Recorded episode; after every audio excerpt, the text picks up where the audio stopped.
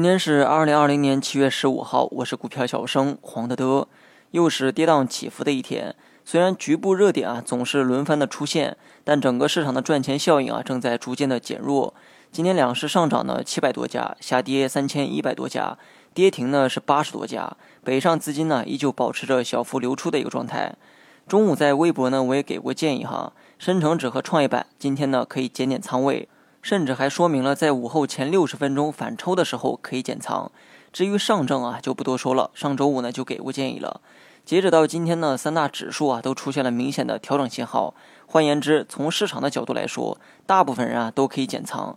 减仓的目的呢是战略性的，并非看空后市。从去年起啊，我从来呢就没有看空过市场哈。相反的，对于大势呢，我一直在强调可以乐观的去对待，可以多一点信心。无奈这个股评啊，天天都得写。除了宏观的判断外，必然也得说一说短线的节奏。毕竟这才是大部分人爱听的。我这也是为了满足客户的需求。我想，对于前期踏空的筹码，肯定呢不会善罢甘休。这两天也只是获利盘回吐的一个过程，并非利空所致。那么这部分筹码出去后，大概率还会找波段的机会再进来。所以，我们啊也不妨跟着市场的节奏配合一下就好，不用特意的去看空后市。上证早在七月十号呢就出现了调整的信号，而深成指、创业板今天呢才出现。当然了，你也可以说是昨天哈。肯定有人好奇调整期间指数会怎么走，对此啊，你不妨参考一下上证指数。前期呢一直沿着五日线暴涨，那么这种走势堆积的势能啊，它不容小觑。即便说调整，也很难出现急转直下的走势，大部分情况下会保持高位盘整的一个状态。例如上证指数。这期间如果下跌呢，最多预期一到两天，过了这个周期啊，很快它又会涨上来。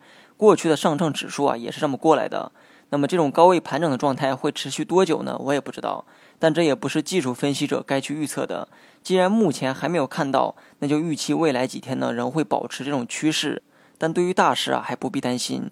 目前来看呢，市场大涨前在底部堆积的筹码，大部分呢还没有离场，这可能意味着大部分资金啊也仍期待后市的一个表现。